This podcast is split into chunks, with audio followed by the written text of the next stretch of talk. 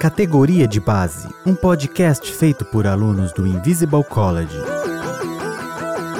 Está começando agora mais um mês de categoria de base, o podcast feito por alunos do Invisible College. E é aquele momento gostoso que eu tenho aqui a companhia de pessoas incríveis. Sem mais delongas, vamos iniciar de fato. Eu espero que seu mês tenha sido muito bom. Eu espero que você tenha conseguido estudar. É porque, olha, foi tenso, mas no final vencemos. E é isso que importa nesse momento.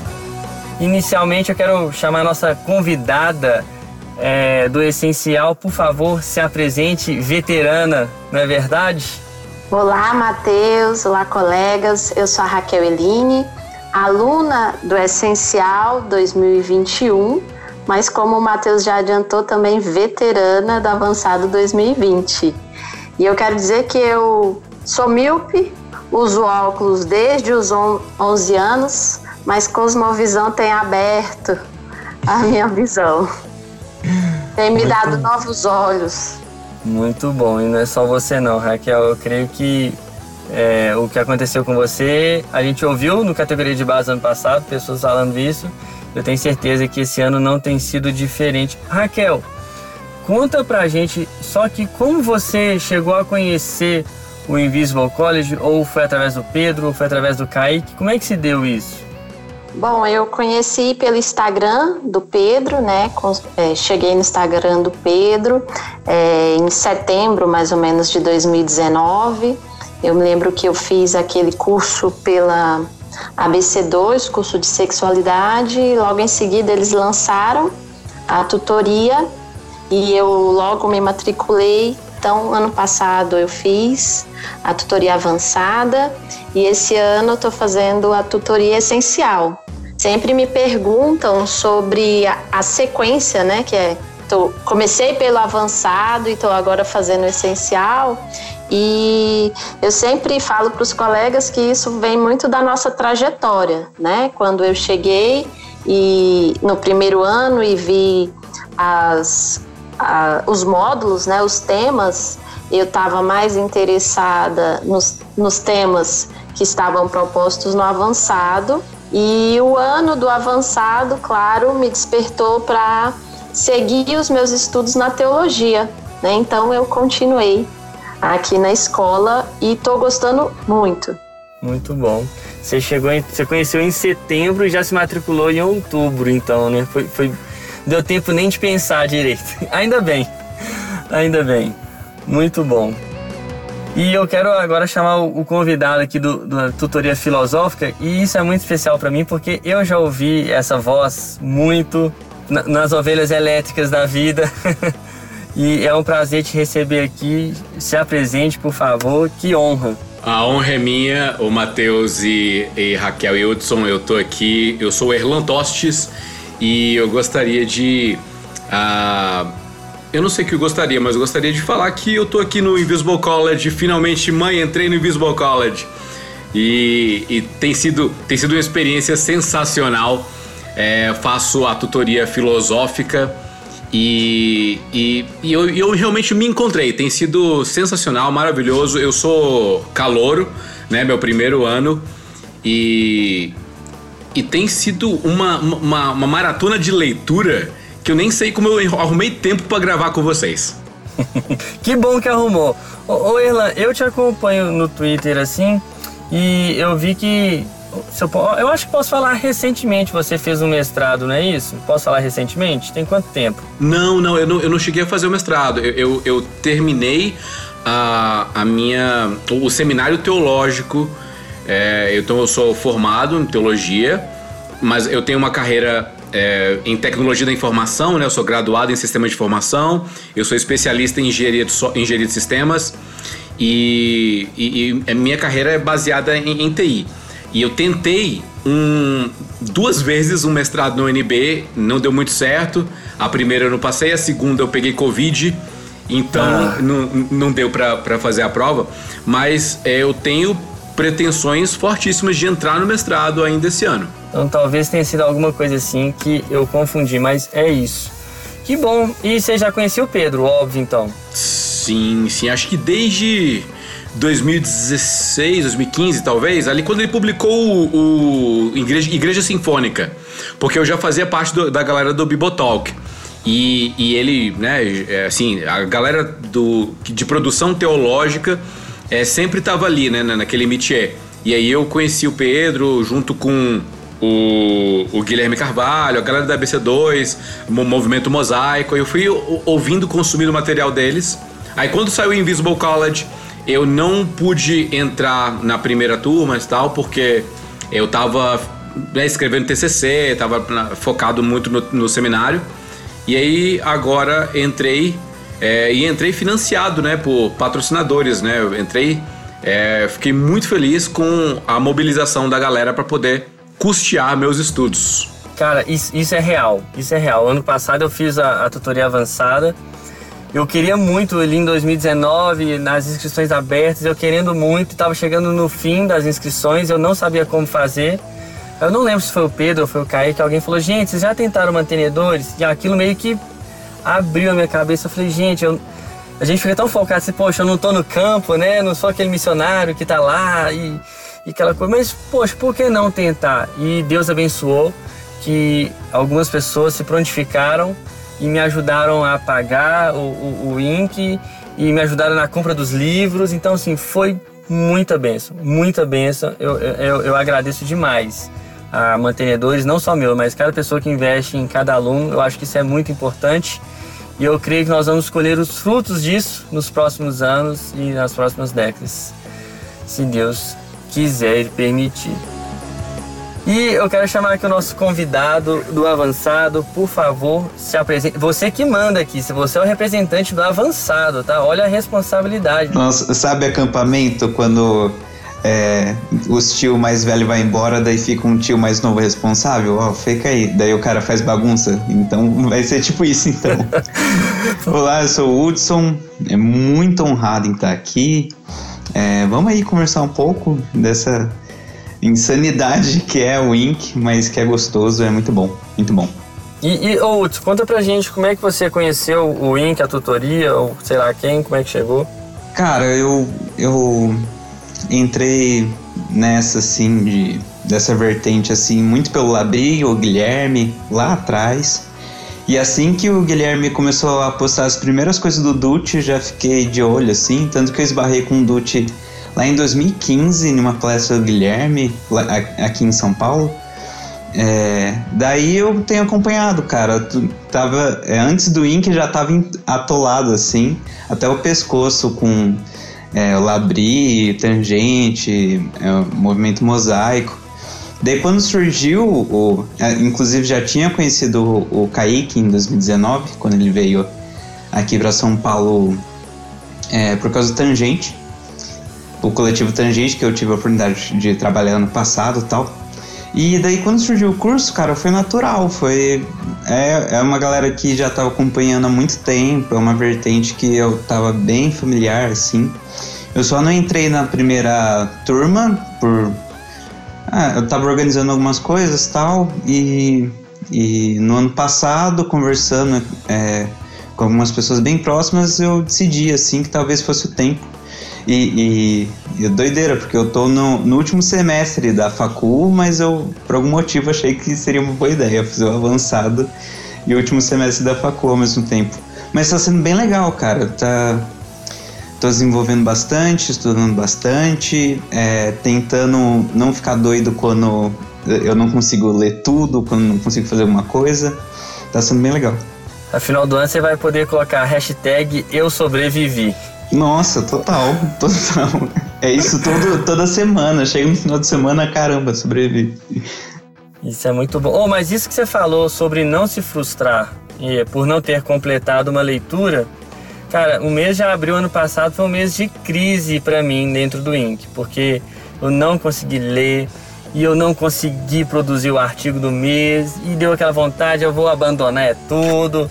E, e, graças a Deus com a sabedoria do Douglas ali, ele, não, Matheus, calma, e, e o Kaique também. E eu continuei e consegui concluir, mas foi esse exatamente abriu esse momento meu de crise ano passado.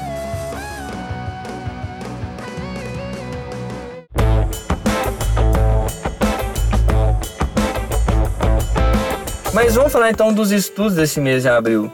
Vamos começar pelo essencial, mas eu quero dizer que Erlan, Hudson, Raquel, por favor, não se sintam limitados a falar somente da tutoria de vocês. Podem aqui interromper e trazer aqui o comentário de vocês a qualquer momento. Raquel, o que que nós estudamos no essencial no mês de abril?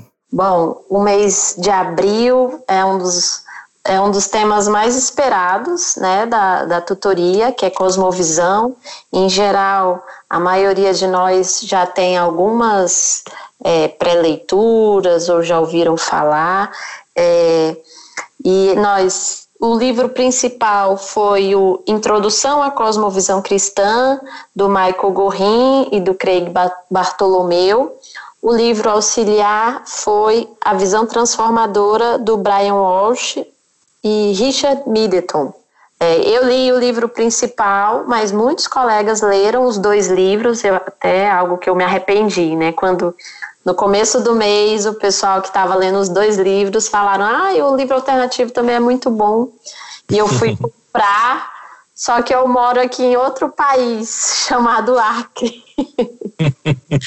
então o livro chegou já quase no final do mês não deu para eu acompanhar a leitura, mas eu já tinha a leitura do ano passado, que era o Cosmovisão do David Nogle, e tinha comprado também um da Nancy Pearson, Pierce, Pierce uhum. é, que é o Verdade Absoluta, né? Teve umas promoções recentes aí, então eu dei uma mesclada também, não li todo, mas também usei esse livro é, nos estudos do mês.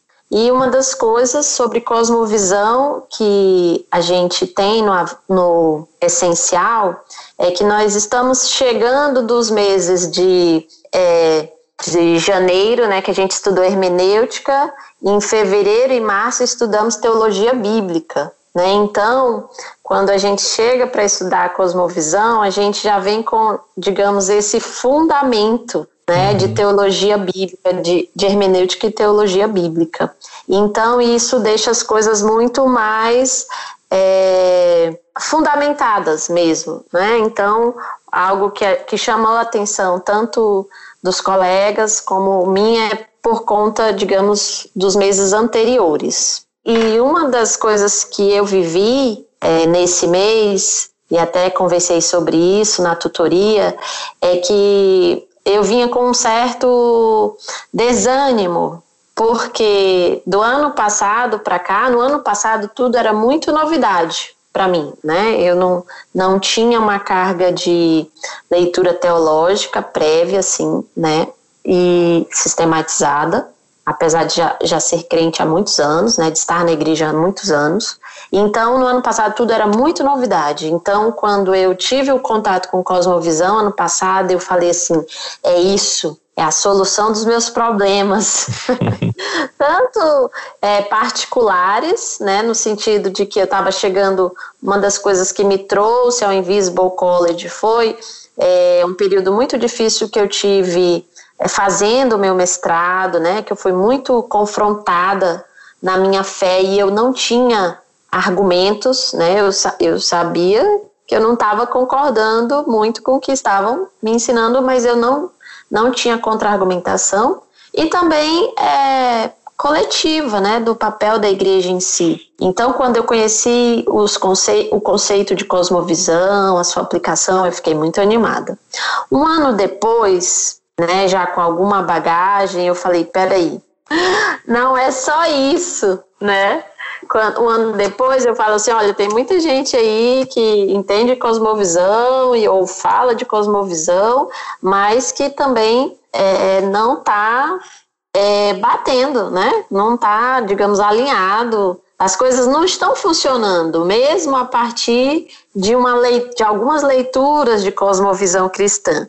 Mas esse livro que eu li, ele tem uma parte assim é, muito pastoral, né? Que até eu e os colegas a gente ficou muito feliz de ler que os autores, né, ao final, ele, o capítulo final, ele tem uma parte muito pastoral nesse sentido de dizer, olha, o aprendizado, né, o teórico sobre cosmovisão não é tudo, né? Vai ter uma parte de cruz, né? Não é porque você tem uma cosmovisão correta que nós vamos sair mudando o mundo pelos nossos próprios esforços, né? Quem vai fazer isso é Jesus na vinda, né? O que a gente pode é avançar nessa direção, né? E às vezes sob muito sofrimento. Eu achei interessante que ele usa essa palavra, né? Sofrimento. É, então, assim, eu digo, ah, então tá certo. eu, eu, entendo que nós, né, enquanto igreja brasileira, estamos num período de sofrimento, né? É, foi muito bom, né? Eu renovei né, o meu ânimo, renovei a minha fé, e eu sempre lembro de do ano passado que uma das alunas falou sobre isso, né? Quanto mais você estuda uma teologia que deixa Deus grande. Foi exatamente assim que a Vanessa falou. É exatamente assim. Você falou um trem interessante aí, e isso me chocou também quando eu comecei a estudar Cosmovisão, porque, sinceramente, antes do INC, o meu contato de, com Cosmovisão era puramente de YouTube, né? Palestra ali, palestra cá, um fala uma coisa, outro fala outra coisa, algum podcast ali e tal, mas nunca tinha lido de fato, é, seguido um guia de estudo como é o do, do Invisible College. Então, assim, é, o que para mim chocou foi algo que você falou, assim, pelo menos semelhante a isso, é que não é só um, um, um conjunto de ideias. Não, não adianta só você vir com novas informações, um novo conhecimento. Isso não basta. Eu, eu li o do Sário, dando nome ao elefante, e quando você começa a ver ali a questão pré-teórica, aquela coisa toda, e, e você vê que é o coração, né? É o coração. Então, ano, ano passado eu tive a oportunidade de escrever justamente sobre isso. Uma cosmovisão desidratada, é uma cosmovisão não transformada. Se não tem lágrimas, se não tem quebrantamento, se não tem choro, não tem mudança, porque não somos simplesmente um, um, uma caixinha que você vai vir depositar ali, olha, então toma essas doutrinas aqui, toma essa teologia bíblica aqui, toma essa menêutica daqui. Não é, não funciona. Eu ia falar infelizmente, mas, bom, simplesmente não funciona assim. Tem que descer pro nível do coração, tem que dar um passinho para trás. Isso para mim foi foi chocante, mas foi também muito prazeroso descobrir isso. E eu vejo que uma boa teologia, ela faz isso com a gente, né? Ela nos coloca de joelho no chão. É uma expressão que minha sogra usava muito, né? É, é, joelho em terra, boca no pó. Os pentecostais bem raiz vão, vão se identificar com isso. Cara, mas era o que eu ouvia, era o que eu ouvia e independente se a pessoa é, tem o conhecimento do que é o conceito cosmovisão ou não, mas isso tá ali, de alguma forma tá ali na vida da pessoa. É o tal do joelho em terra, boca no pó e clamar para o Espírito Santo vir operar essa mudança. Deixa eu só ver uma coisa aqui. Hudson, o que, que você estudou esse mês, Hudson? Esse mês, o de abril, né? O mês Isso. passado.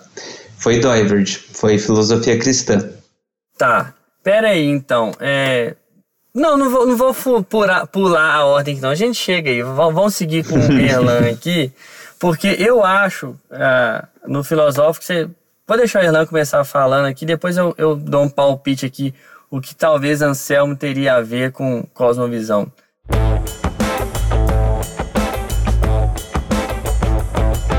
Mas, o Erlan, como que foi o, o, o seu mês de abril? Como é que foi a tutoria?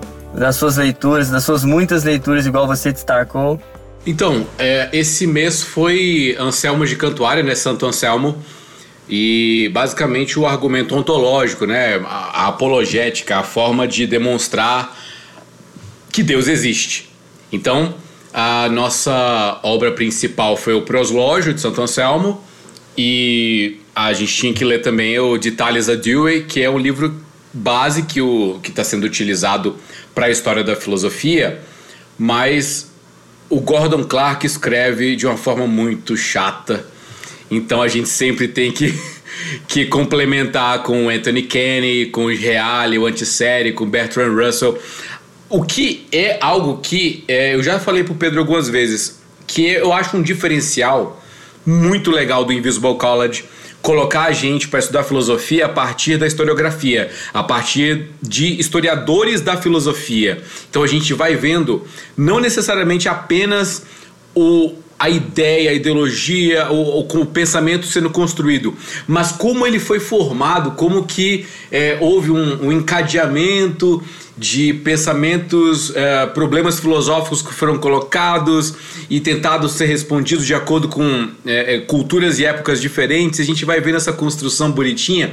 A gente começou lá na Grécia Antiga com pré-socráticos, foi caminhando, estamos já na Idade Média com Santo Anselmo. Então, o que eu acho super legal é, ah, vamos falar sobre Santo Anselmo.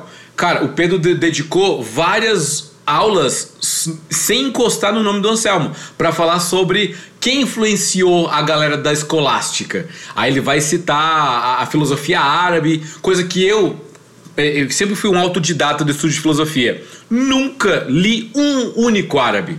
Aqui a gente já está com a Avicena, com a Verroes, e a gente vai vendo a influência deles, como o que, que aconteceu, por que, que não são lidos. Então, enfim, eu já estou me estendendo aqui. O fato é, a leitura do proslógio foi muito legal, porque é algo que eu não esperava. Eu já não esperava antes, lá com Agostinho, no, no, no outro mês, é, que Confissões fosse uma leitura tão devocional, tão tão piedosa, tão bonita, ele fazendo orações no meio. Né? Eu tava, tava falando com o Cacau lá do Ovelhas. É, ah, é, os teólogos hoje precisam voltar a orar no meio da, das suas argumentações, né? Porque é muito bonito ver. Né, que é, é, o Santo Anselmo vai construindo uma, uma argumentação e de repente ele para e fala: Senhor, por favor, me ajude, a, a ilumine minha mente. Ele vai, cara, é muito bonito. Enfim, uh, então a, a, o foco está sendo é, aliás, foi, né? Que agora a gente já está em Tomás de Aquino. O foco foi a, o, o proslógio, basicamente o argumento ontológico né, de Santo Anselmo e como ele foi uh, recebido, criticado, aceito e revisitado ao longo da filosofia posterior, né? Como, é, como Kant leu, como agora Alvin Plantinga é, tem utilizado ele e outros apologetas uh, odiernos. Enfim, é, é isso. Salve Cacau, aqui abri esse parênteses. Te amo. ai, ai. Mas é, cara, você resumiu. Você resumiu as aulas do Pedro aí em, em, em poucas palavras. Muito bom. É, momento de fã. Como é que é, Raquel? Momento de fã do Matheus. Meu momento. Não, Cacau, Cacau pra mim. Cara, tinha que existir pelo menos uns 50 Cacau nesse Brasil. Tá doido. Mas. Mas é. Mas, cara, isso que você falou é fantástico, da questão da filosofia árabe. Na verdade, aqui puxando até um pouquinho do mês anterior, ainda o Pedro fala, não é bem filosofia árabe, é a filosofia em árabe. E como é que isso, isso, isso muda? É uma coisinha assim, que parece um detalhezinho, mas isso muda, como é que isso influencia, como é que isso vai, como é que isso volta. Agora, falando especificamente de Anselmo, cara. Primeiramente, você tinha Agostinho ou tinha Anselmo? Você escolheu um dos dois ou não? Cê, cê, cê, não, não. Eu, eu, eu dou meu lugar para os dois e sento à mesa com eles, cara. Mas o, o, meu preferido foi o Anselmo até agora. Cara. Agostinho foi muito bom. Agostinho foi muito bom, mas Anselmo, para mim. Não, mas pe... então, pelo conjunto da obra, eu fico com Agostinho. Porque uhum. é, o, cara, o cara foi muito profícuo, né? O cara escreveu demais e é muito, é muito legal ver a argumentação dele, apesar de eu achar um pouquinho repetitiva. Ele escreve um ponto, depois escreve novamente de outra forma, por outro prisma, mas parece que, sei lá, parece que ele, das 20 mil obras que ele tem, poderia ser resumido em umas, umas 10, entendeu? Poderia, o cara foi requentando a, a, as, as argumentações dele contra os hereges. A gente vai ver que ele usa argumentos parecidos, enfim, mas aqui é é, é só, só uma análise mesmo. Mas o, o Anselmo é, muito gostoso de se ler. Eu acho melhor a escrita do Anselmo. É muito gostoso. E, cara, não sei se você teve essa reação também, mas você, lendo Anselmo ali, você se surpreende, você, entende o argumento, fala, que, que, interessante, que legal. Em outros momentos ali que tá orando, você tá, se pega orando junto com ele e você, se alegra, você, chora, você, você, é muito bom, muito bom. É, e, e, fiquei satisfeito também com, com o Anselmo de Cantuária. Eu agora, Tomás, eu realmente ainda estou bem engatinhando. Eu espero que continue nessa, nessa pegada que, que tá muito bom. Está sendo muito bom para mim. Diferente de você, eu não tinha essa, essa, esse conhecimento anterior de filosofia, igual você falou que estudava aí por conta própria. Eu, eu, de alguns anos para cá, eu confesso que me interessava. É um tema que veio me interessando cada vez mais. E devido a esse interesse ter crescido e ter a minha vontade de fazer a, o bacharel em filosofia, que eu falei, ó, esse ano então eu vou fazer a tutoria filosófica. É aqui que eu vou decidir, ou, ou é ou não é. E por enquanto tem sido, por enquanto tem sido, tô, tô gostando demais, curtindo muito. E, e ô Erlan, como é que você acha, você então que tem o seu sua formação em teologia, você exerce algum cargo na igreja, Erlan, ou não? Então, é, eu mudei de igreja a, no ano passado, né? Então, em janeiro do ano passado, eu me mudei de cidade e, portanto, de igreja. Mas antes, eu passei 10 anos é, como professor de escola bíblica dominical, já fui líder de jovens, líder de casais, líder de adolescente, é, já fiz um monte de coisa e louvor, ministério, é, participei do Ministério de Louvor e fiz bastante coisa em igreja. Agora, na nova igreja, eu tô engatinhando, eu tô ainda. É, é, eu, eu, tive que começar do zero, né? Pessoal, o pessoal não me conhece, então pouco a pouco eu tô inteirando com a liderança e tal. E agora eu entrei pro Ministério de Ensino e a gente está planejando aí o pós-pandemia, né? Uhum. Mas eu queria te perguntar justamente por isso, né? É, o quanto que você acredita que esse conhecimento em filosofia ele, ele te ajuda dentro da igreja, no Ministério de Ensino, então, que é o seu caso, e, e, e o quanto você consegue talvez nem citações diretas assim você vá abrir para a igreja, porque a gente tem que falar de acordo com o público nosso. Não adianta querer também sair despejando o que você recebe na tutoria filosófica e jogar para a igreja. Às vezes as pessoas vão ficar boiando ali. Mas o quanto isso te ajuda a desenvolver o seu ministério ou a filosofia? Olha, é, eu poderia responder essa pergunta da mesma forma como eu respondi lá atrás quando eu comecei a fazer o seminário teológico, né? Quando eu entrei é, em 2013 o pessoal falava, ah, mas e aí, vai ser pastor? E aí, vai ser padre? Vai ser o quê, né? Então já associam a ideia do estudo teológico com o, o, a investidura no, no cargo ministerial. Então, o que eu, o que, o que eu respondi para a época é a mesma coisa que eu te falo agora.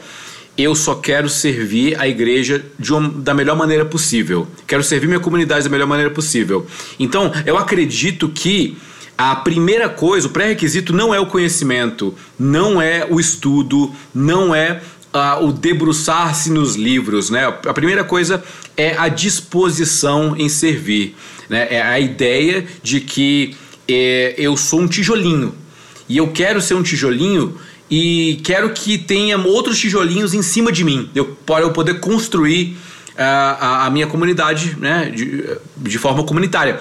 E, e a ideia é que uh, o estudo, é, estudo né, teológico, exegese, hermenêutica, teologia missional, teologia bíblica, sistemática e agora a, a filosofia, tudo isso possa me dar insumos para servir melhor, entendeu? Então, é, e, e isso tem que, de, de alguma forma, é, ser manifesto em conjunto ao fruto do Espírito.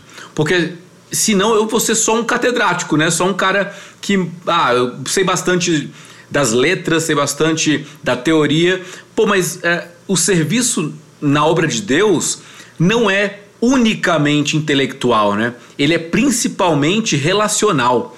E se não houver o, o relacionamento, né? Se não houver o tato, o, o, o relacionamento, né? Relar pele com pele mesmo, tal, pegar na mão e entender e tal é, não adianta nada, entendeu? Se não houver o fruto do Espírito, né? O amor, a paz, a alegria, a benignidade, longanimidade, domínio próprio, mansidão, isso tudo tem que manifestar e, e o, a ideia é que o conteúdo filosófico, o conteúdo teológico apenas é, seja um, a cereja do bolo, entendeu? O bolo é o serviço, uhum. é a disponibilidade, é o coração é, no altar. E e eu, eu, acabei de ser muito sofista, né? Porque eu não respondi, eu respondi a pergunta. eu só enrolei. Mas eu, eu acredito que, que me, é, o conhecimento me dá bases para a fé que eu já tenho. Uhum. E acho que essa é a resposta. Bem, bem estilo Anselmo, né? Ah, lógico, né? Puxar a sardinha aqui. bem Anselmo, essa, essa aí foi, fechou com chave de ouro.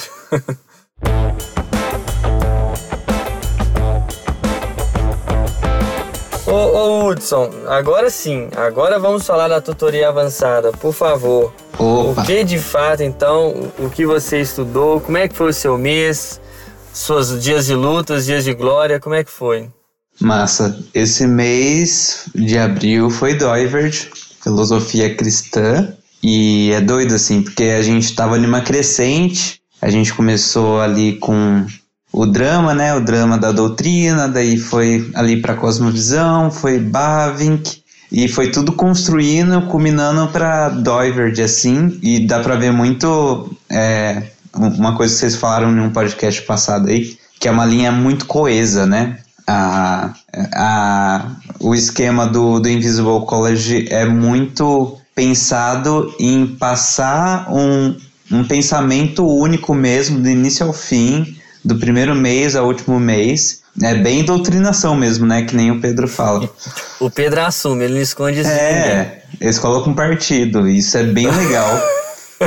e quando chega no Doivert, cara, você, e é lógico que, por exemplo, no, nas leituras que a gente já tá fazendo já em maio, dá para ver é, críticas é, em relação ao Doivert e tal, mas o fundamento que o cara dá é um bagulho impressionante. Eu tô até agora. Passou já é, Doivert, mas eu ainda tô ruminando algumas coisas assim.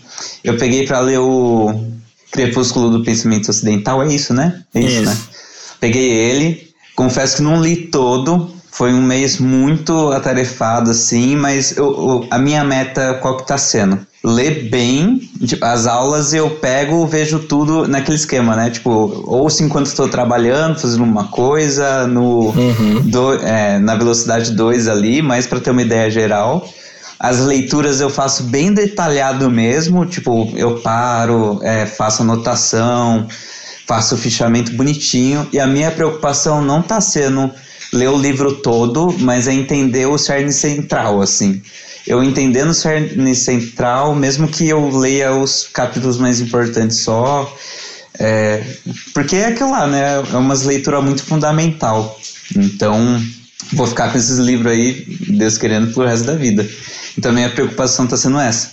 Então, cara, assim, eu já conhecia um pouco do Doivert, mas primeiro, ver o jeito que ele estrutura o pensamento dele é muito, é muito rebuscado. É, é um filósofo de grande escalão mesmo, assim.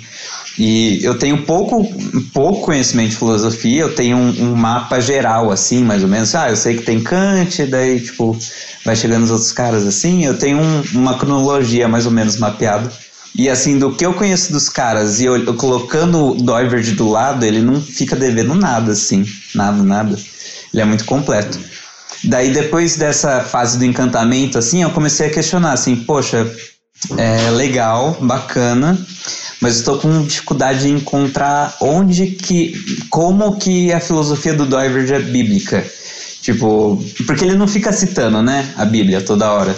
Mas depois lendo, prestando mais atenção à ideia de que ele pega a questão da idolatria e ele desenvolve é, é, a partir disso toda uma filosofia, é brilhante, assim, eu- é, é incrível. Eu gostei bastante, estou maravilhado ainda.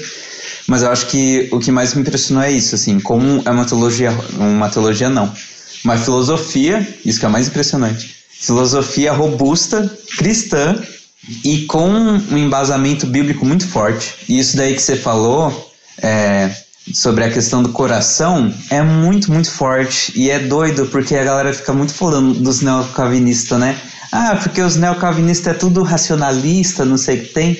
Você vai ler os caras, é tudo. Tipo, não tem nada a ver com isso. Que é lógico que é super cabeça, assim, e tem um, um aprofundamento teórico, mas o ponto do argumento é exatamente esse, que não para no raciocínio, tem todo uma esfera, né? Tem é, cada aspecto do, da nossa realidade tem um lugarzinho próprio tal. Muito bacana, muito da hora. É isso. Não, mu- muito bom. É, sim, você falando de Doiver, não, vi- não viu Bíblia no Doiver, mas eu ano passado Mas tem, não mas lembro. tem. É, não, mas fo- é, é, você não foi o primeiro a falar isso. Outros já acusaram ele disso. Mas assim, é justamente ele não está fazendo teologia. Exato. Ele está fazendo filosofia. Mas se Por você parar filosofia ver, cristã, É. ele não está preocupado. É, e, e, e às vezes o confundir teologia com filosofia que gera talvez assim uma, uma, uma pequena confusão assim, uma pequena briguinha, mas é, ele não está preocupado. É, é, o negócio dele é filosofia. isso, exato. Muito bom. E se você parar pra ver, é bíblico. É porque é bem esse, bem esse lance, assim. A gente tem que fazer a própria crítica é, transcendental, assim, digamos assim. É, na, na filosofia dele, a gente vai ver que os pressupostos dele são bíblicos, tá tudo ali. É, as noções bíblicas de idolatria, é, da centralidade de Cristo. Que, é, tanto que quando ele vai abrir a boca para falar do evangelho, é super coisa de crente, assim. Ele fala o evangelho certinho. Isso passa na filosofia, é que tá ali. É, você só tem que é, fazer essa leitura, mas tá ali. E os dois livros eram do Doiver também, igual ano passado? É, eu só li um. Eu só li um. Eu só. Eu tô Uhum. sendo bem realista, assim, de pegar um, um por mês mesmo, que eu peguei esse do Crepúsculo. Ah, e foi com massa. certeza, mano. E, e você já tinha tido contato. Eu que não tinha tido contato nenhum, imagina pegar no Crepúsculo igual eu fiz. Nossa. Nossa. Nossa, que isso foi um martírio. Não tem nem Mas você condições de ler pegou, tudo. você pegou algumas aulas, você pegou algum, é, alguns artigos resumindo e tal? Te ajudou? Não, eu não peguei. Eu li um pouco, porque o mês também é curto. Eu li um pouco daquele Reformai Vossa Mente. Boa. Então Legal. ali já, já dá uma, uma, uma ajudada boa, assim, a entender. E eu, eu terminando, se o Ink, se o Ink nos liberar, né? Porque parece que é um ciclo vicioso. Você entra no Ink, é curso atrás de curso, é lançamento atrás de lançamento. Parece que a nossa vida está ligada ao Ink de uma forma que, meu Deus, mas se o Ink permitir, eu quero ler o Contornos de Filosofia do Carlsberg, eu quero, eu quero entender um pouco melhor, me aprofundar mais. Conta pra mim aqui, gente, o que que vocês acharam da tutoria? Foi bom? Foi não? O, o Hudson falou que agora de, da questão de achar o, a parte central ali do mês. E pra mim, eu já falei isso pro, pro Pedro não sei nem quantas vezes. Pra mim, o Pedro ele tem um dom. Ele foi abençoado por Deus com a capacidade de pegar o fio vermelho ali dentro do tema do mês e sair costurando aquilo, construindo de uma forma brilhante, brilhante. Então ele pega um assunto muito complicado e ele consegue extrair ali o que a gente precisa e ligar as coisas perfeitamente. Não fica aquela coisa truncada. Como que foi a, a tutoria para vocês? A tutoria ajuda? Como é que tem sido a experiência de vocês? A tutoria, o encontro com o Pedro? É, ou o Pedro ou o Fred, né? Não sei se você teve só com o Pedro. Não, eu já tive tutoria com os dois. E o, e o momento da tutoria, né? Eu até brinco, já falei isso, que é tutoterapia. que é quando a gente vai, digamos aí, costurar a parte é, racional né, das informações com a parte emocional, né? Os nossos confrontos, né? Tanto a gente faz isso com o tutor quanto com os colegas que estão vivendo momentos parecidos na parte é, do conhecimento, mas muito diferentes às, às vezes na parte do emocional, né? Então é meio que um é, ajuda no sentido de, de contribui, né, para uma perspectiva e quando você olha o assunto, digamos, com vários olhares, é claro que você vai ter uma ampliação da visão, né? Então eu, eu sempre gosto muito das tutorias, é, tanto pelo tutor quanto pelos colegas. O contato com os colegas, o compartilhamento é muito bom. E vocês? Ah, pra mim a tutoria é sensacional, mas eu ainda sinto que eu não aproveito ela é, de maneira plena, saca? Porque eu acho que eu poderia extrair mais, entendeu? É, um- é uma oportunidade sui generis, né? Já que eu. é, A gente tem acesso às aulas, a gente vê a exposição que é feita é, brilhantemente lá pelo Pedro e tal, mas é, talvez eu pudesse tirar alguma dúvida tal ou, ou fazer algum comentário que durante a aula eu faria e acabei não fazendo. Aí eu só fico focado no tema do artigo, entendeu? Eu fico muito focado nisso. Ah, não, não, não decidi ainda o que, que eu vou escrever e tal, tô pensando nisso, nisso, nisso. E sei lá, eu acho que eu poderia aproveitar mais. Não sei vocês uhum. como, é que, é que é, mas eu sinto isso. Eu acho que é natural, viu? Chegar na pressão de, de, da questão de resolver o artigo. Eu acho que é a preocupação de todo mundo e, querendo ou não, deve influenciar sim. Tanto é que eu mudei a, a, o dia da minha tutoria. Quando começou o INC, eu fiz no meio do mês, ou, ou logo uma das primeiras turmas, assim, é, eu fiz nos primeiros dias de tutoria. Mas aí eu percebi que, opa, isso aqui eu acho que eu preciso fazer mais pro final do mês para me ajudar justamente a escrever o artigo. Então acaba que naturalmente o nosso foco ali na tutoria, pelo menos o meu foco, é justamente isso. O que, que eu vou resolver do artigo? Socorro. Eu acho que é natural, a gente, pelo menos com quem eu converso, a gente também tem essa impressão assim.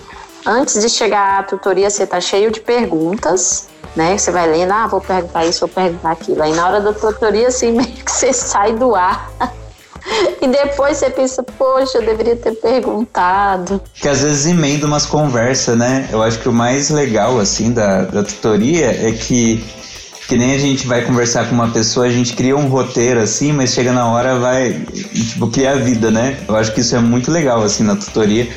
E eu acho que uma coisa que eu tô aproveitando demais, além de. Eu faço com o Pedro, né? O avançado. Às vezes eu faço umas perguntas que não tem tanto a ver com a pauta, assim. Ele não sei se ele curte, não. Mas eu aproveito mesmo, eu gasto. E, mas uma coisa que é muito gostosa também é o lance de umas.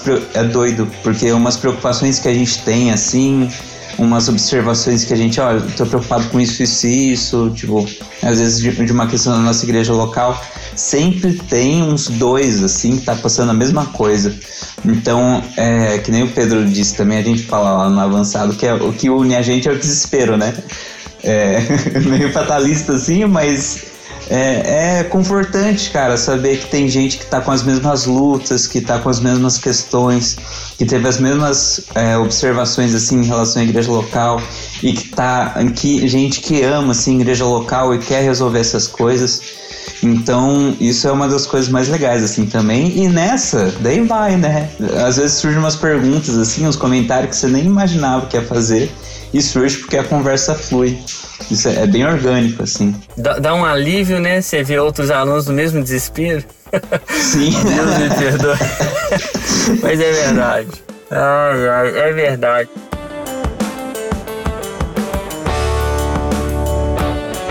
Gente, e a produção do, do. Não sei se todo mundo escreveu o artigo, se tem ainda a opção do, da resenha, resumo, não sei, do, no essencial.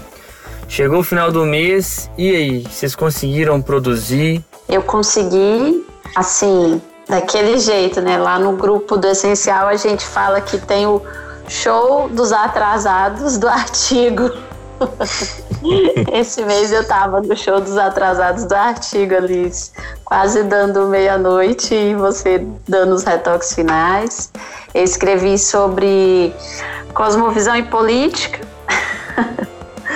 dei alguns pitacos sobre isso, né? Que na, na cosmovisão cristã ela não tem ela não tem uma defesa ideológica dos lados polarizados que nós vemos né, na nossa conjuntura nacional.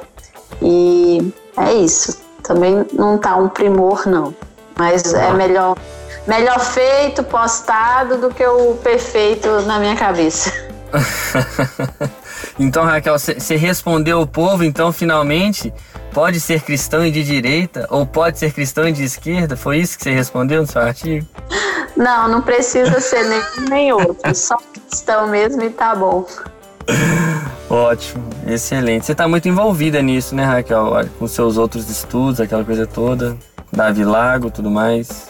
É, eu é a minha até conversei professor sobre isso, é a minha investigação, né? Na minha, na minha profissão, né? Eu, eu sou servidora pública, de alguma maneira eu participo, né? De formação de políticas públicas, decisões de gestão. Então isso me interessa porque afeta, né? A forma como a gente é, leva o trabalho, como a gente conduz no, o nosso próprio é, comportamento, né? É, ou, ou atitudes ou posicionamentos, né? Então, voltando para o começo da conversa, né? O que me trouxe até o INC é que eu me vi assim muito perdida, né? Em meio a posicionamentos. Então, você ter esse instrumental, né? Teórico, né? é importantíssimo, né? Para para ter para ter tanto tanto a, o que eu estou fazendo esse mês, né? Não vou adiantar o categoria de base do mês que vem, que é sobre apologética. é, mas tanto para defender a razão da minha fé, né? Quanto também para direcionar que a gente como, faz. Como que foi o título mesmo? Como é que ficou o título do seu artigo? Não, foi Cosmovisão Cristã e Política. Isso. Era, era 11h50 quando eu pensei no. ah, mas se não tiver emoção, não tem graça, não.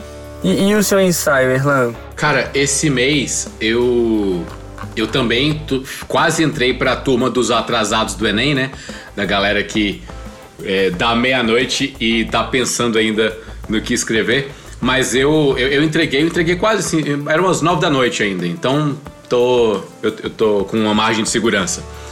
Mas eu escrevi é, baseado no, bom, no, no, texto básico né, do, do Santo Anselmo, do proslógio, que de, a, argumenta a respeito da existência ou não de Deus. Eu tentei seguir um caminho um caminho a posteriori. Então, é, eu penso assim, o, o título do meu ensaio foi Edaidade, uma crítica aos debates sobre a existência de Deus. Eu criei esse neologismo, né, Edaidade, que é justamente o, a ideia é, das, dos desdobramentos de determinada posição. Você tem uma certa convicção. A pergunta posterior imediata é: e daí? Ou seja, a edaidade, né? a, a essência do e daí, né? da, do, do, do, do, pensamento a posteriori. Então, uh, a ideia é justamente uma crítica a, a, a, ao debate pelo debate às vezes você está defendendo a ideia da existência de Deus só pela retórica, só pela, pela dialética erística ali, utilizando, pelo, pelo prazer de debater. E eu conheci, porque eu conheci muita gente que era viciado em debate, saca? Que o prazer da pessoa não é, é assim, a, a, motivação não é a piedade. A gente vê os textos de Santo Anselmo, a gente vê que ele está lá é, querendo ser uma ferramenta para Deus. E quando existem muito deba muitos debatedores que usam Deus, ou a ideia de Deus, ou a existência de Deus, como ferramenta para o próprio prazer que está no debate. Então eu, eu fui falar sobre isso, fui falar, aí eu utilizei como, como argumento é, o Gorgias, né, que o, aquele sofista grego contemporâneo a Sócrates, é, que escreve a sua, o seu elogio a Helena defendendo a Helena de Troia e sua reputação. E no final ele, ele admite que ele está fazendo aquilo só por jogo, só por diversão. E ele não tem compromisso nenhum com ela, né? E aí eu, eu, eu venho é, sustentando a ideia de que existe uma tentação muito grande de o debate se tornar um ídolo, né? A ideia de que a argumentação pode ser um, um ídolo né? Aí eu uso Coises como fundamentação teórica, né? Sobre utilizar elemento, um elemento da criação é, acima dos outros e deificá-lo. Né? Então, é, e eu finalizo é, falando a respeito do, do, do pressuposto básico para alguém que quer de fato defender a Deus é demonstrar Deus. E se Deus é amor, demonstra-se Deus através do amor ao próximo, do amor e das suas atitudes. E aí eu dei uma alfinetadinha em determinados apologetas cristãos que dedicaram sua vida é, na apologética, mas aí após o falecimento surgiram informações sobre uma vida dupla e uma vida pecaminosa bem pesada. E aí eu né, só citei a é, Ampassan. Mas aí eu, eu, eu, inclusive eu cito o Wittgenstein, numa frase que eu gosto muito. Eu, eu sou muito fissurado em Wittgenstein, né? Eu, foi meu, meu tema do TCC lá do seminário. É, ele diz lá que é muito difícil, lá no Cultura e Valor, é muito difícil conhecer algo e agir como se não conhecesse. Então a ideia é justamente essa. É, beleza, Deus existe. E daí? O que, que você vai fazer com isso? É essa, é, e esse foi o tema do meu ensaio. Tá aí, não brinque em serviço. em, janeiro, não, em janeiro, na hora que eu ouvi assim, gente, o Erlan, porque quando tem gente famosa assim, a gente dá aquela bicada, né? ah, famoso, nem minha família me conhece. Não, em, em, janeiro eu dei uma bicada lá no, no, no, no, seu ensaio. Foi de janeiro ou fevereiro? Acho que foi de janeiro mesmo. E eu vi que textão, tem interessante. Falei, gente, o problema não é meu, o problema é do Douglas. Ele que. ele que leia, ele que corrija. ai, ai, ai. Muito bom. E você, Hudson, como é que foi o seu artigo? Não, pode falar. Nos, nos dizeres do Inc, esse é brabo. É. Isso aí. Ai, ai. O meu, eu tô dando trabalho pro, pro Douglas, assim, porque eu tô usando os artigos do INC para extrapolar, ser um laboratório mesmo. Daí eu tenho. Eu, o primeiro artigo foi bem em um lugar seguro, assim, bem básico.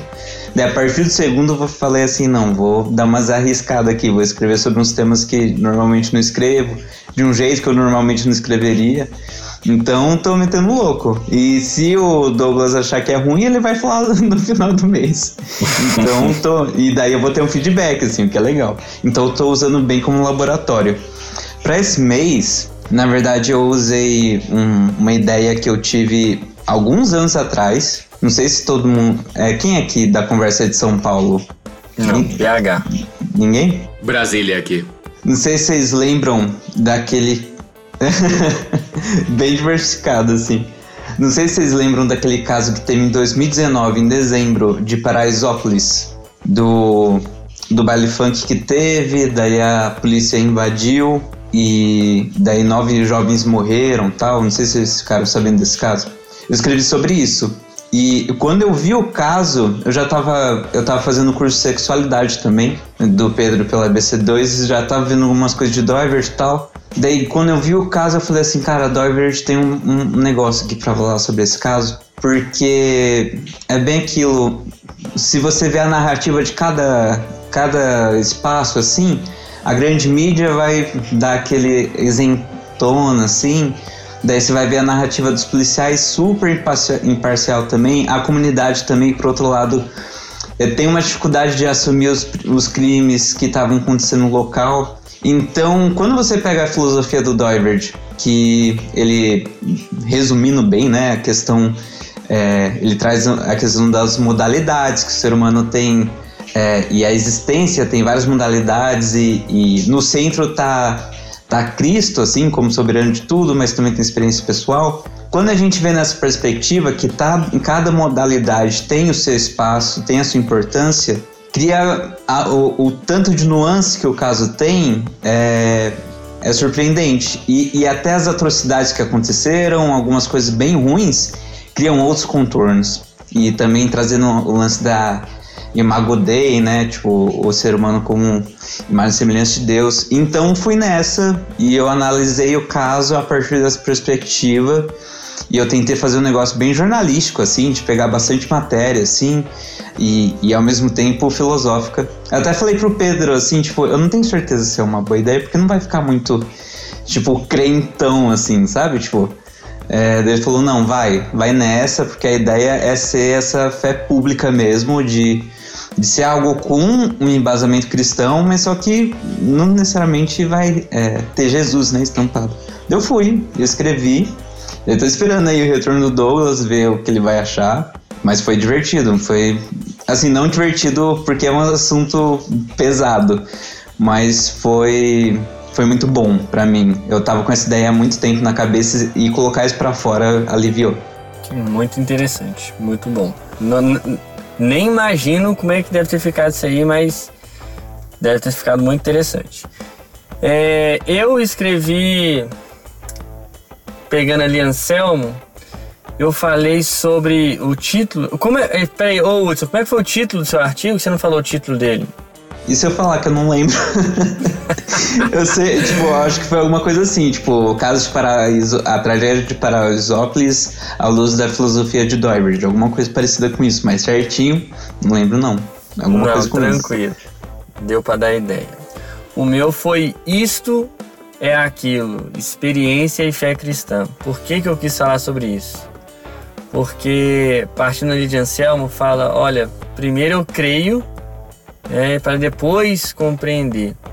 E isso me despertou o interesse de falar sobre o lugar da experiência na fé cristã.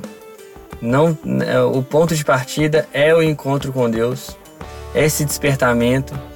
E, e eu acho muito, para mim, eu que não, é, você falou neocalvinista no começo, Hudson, generalizando assim, eu não sou, tá?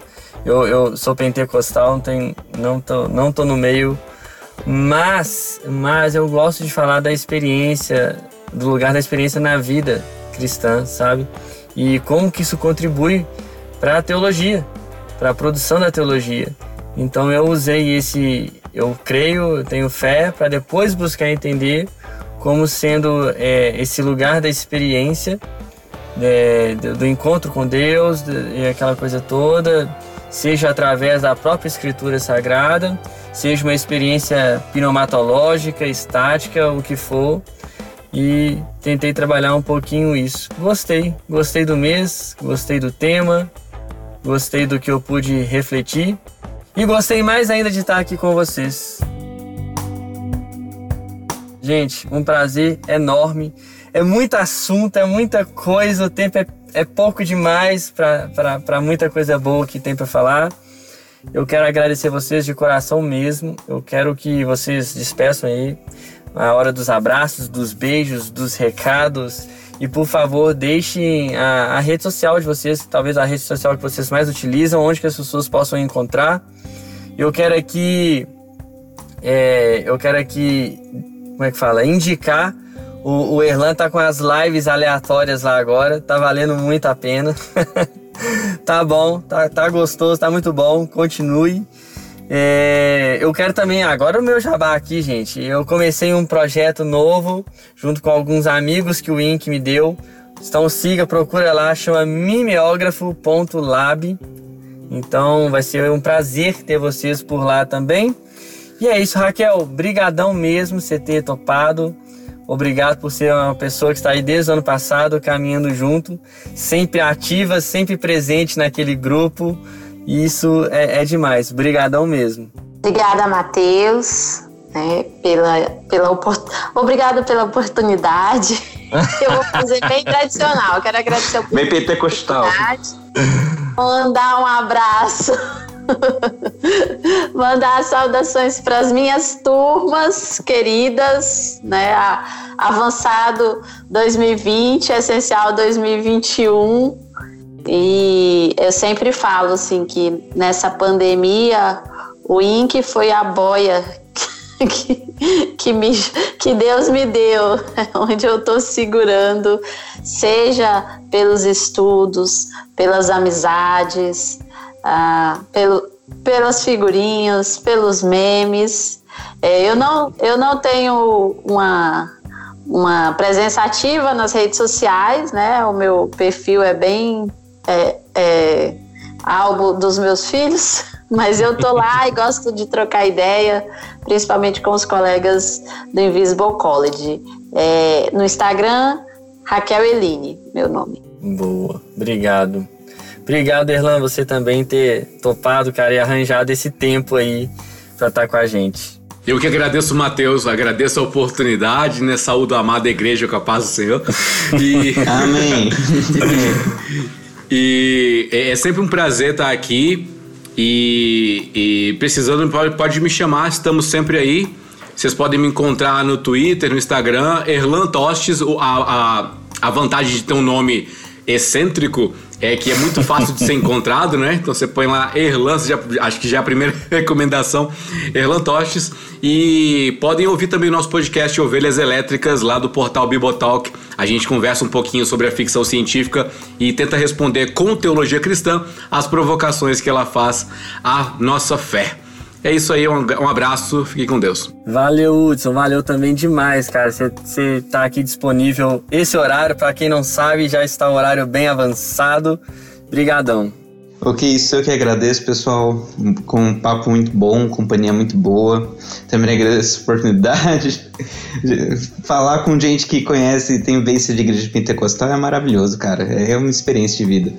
Mas muito obrigado por tudo aí.